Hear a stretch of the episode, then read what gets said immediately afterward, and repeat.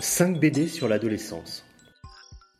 Balise, le magazine de la Bibliothèque publique d'information, vous propose de découvrir un sujet, un genre, un thème à travers une sélection de 5 ressources. Aujourd'hui, nous vous présentons une sélection de 5 bandes dessinées sur l'adolescence choisies par les bibliothécaires de la BPI. Âge des doutes et des transformations, L'adolescence est un sujet sensible qui nécessite subtilité et empathie. La bande dessinée, qui s'adresse aux adolescents sur toutes sortes de sujets, sait aussi leur parler d'eux-mêmes. À l'occasion du Festival de la bande dessinée d'Angoulême, nous vous proposons quelques albums sur l'adolescence tirés de la sélection du festival. Pucelle de Florence Dupré-Latour. Dans ce second volume de Pucelle, Florence, la débutante du premier tome, a grandi. La voilà désormais adolescente, avec tout ce que cela implique de changements physiques et d'angoisse dans le rapport aux autres. À commencer par les garçons, qui l'attirent tout en l'effrayant. Élevée dans un milieu catholique et bourgeois, elle dispose de peu d'informations pour répondre à toutes les questions qui l'assaillent. La sexualité, la chose, est d'abord un vaste tabou qu'elle doit dévoiler petit à petit en en révélant les indices qu'elle décèle sur son propre corps ou à travers des rencontres. Rencontres d'abord maladroites et difficiles, puis, à mesure qu'elle s'affirme, un peu plus aisées. Cet album, intimiste et autobiographique, est aussi sensible que drôle. Le décalage entre la stricte éducation reçue et le monde réel devient la source de nombreux malentendus, puis d'une rébellion de la jeune adolescente contre des parents qui veulent la maintenir dans l'ignorance. Florence Dupré-Latour aborde ainsi subtilement, avec humour, les questions de la contraception, de l'avortement ou du harcèlement.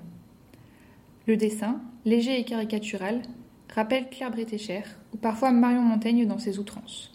Mais il reste adouci par les teintes d'aquarelle rose qu'elle a choisies pour son album. Le jeune acteur de Riyad Satouf. Après une carrière fulgurante dans le monde de la bande dessinée, Riyad Satouf n'a pas encore accompli tous ses rêves d'artiste et de création. Passionné par la science-fiction dans son enfance, il a finalement orienté son trait et son récit vers le réel, et en particulier vers la jeunesse, dans tout son charme et dans toutes ses imperfections. Pour en faire un film, Les Beaux Gosses, il doit composer un casting, et notamment trouver l'acteur pour incarner Hervé, son héros adolescent, gauche et mal dans sa peau. Ce sera Vincent Lacoste. Il va nous faire le récit dessiné de cette rencontre et de leur découverte conjointe du cinéma et de la célébrité.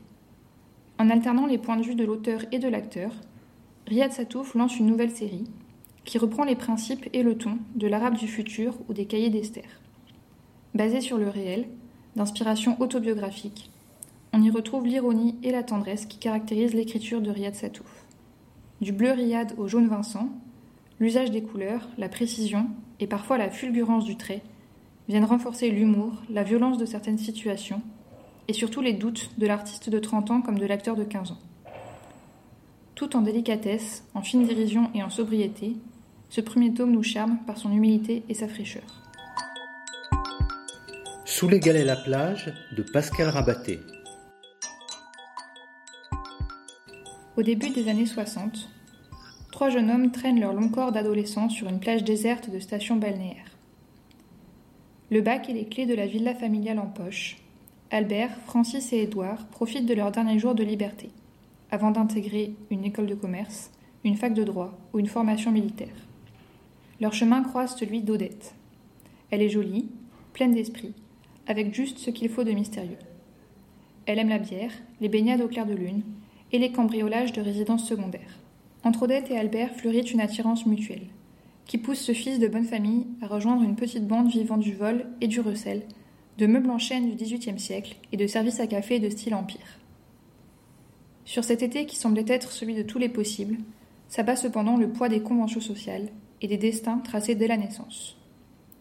Pascal Rabaté dépeint d'un trait vif et léger l'emprise de cette morale bourgeoise sur les esprits et les corps, capturant avec précision les expressions et les postures de ses personnages. Sa palette, pleine de noirs, blancs et gris colorés, ancre les images dans une période historique, dont on ressent la pesanteur au détour d'une phrase ou d'une case.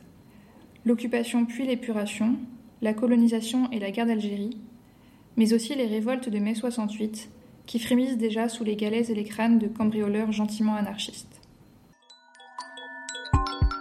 Mauvaise herbe de Keigo Shinzo.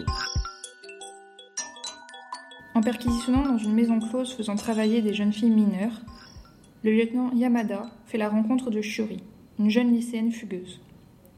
Shiori fuit une mère toxique et violente. Errant dans les rues à la recherche d'un endroit où dormir, elle se prostitue pour subvenir à ses besoins. Yamada, ému par la ressemblance entre Shiori et sa fille décédée, prend la décision d'aider la jeune fugueuse. Mais il n'est pas simple de gagner la confiance d'une adolescente sauvage et effrayée. Pour pouvoir l'aider, le lieutenant Yamada va devoir lutter contre toutes les conventions sociales. Dans ce manga, Kago Shinzo s'empare d'un véritable phénomène de société au Japon, les fugues adolescentes. Les jeunes japonaises en rupture familiale sont nombreuses à quitter le domicile parental, pour quelques jours ou davantage, malgré tous les risques que cela comporte. Mais au-delà de la critique sociale, ce manga en quatre tomes livre une vision émouvante des doutes et des craintes qui habitent les adolescents, face à un monde adulte conformiste et indifférent. La rencontre entre le policier et la jeune fille suppose un apprentissage réciproque, relaté ici avec finesse et psychologie, servi par un dessin sobre et classique, qui permet d'entrer dans l'histoire avec simplicité. Spirou, l'espoir malgré tout, d'Émile Bravo.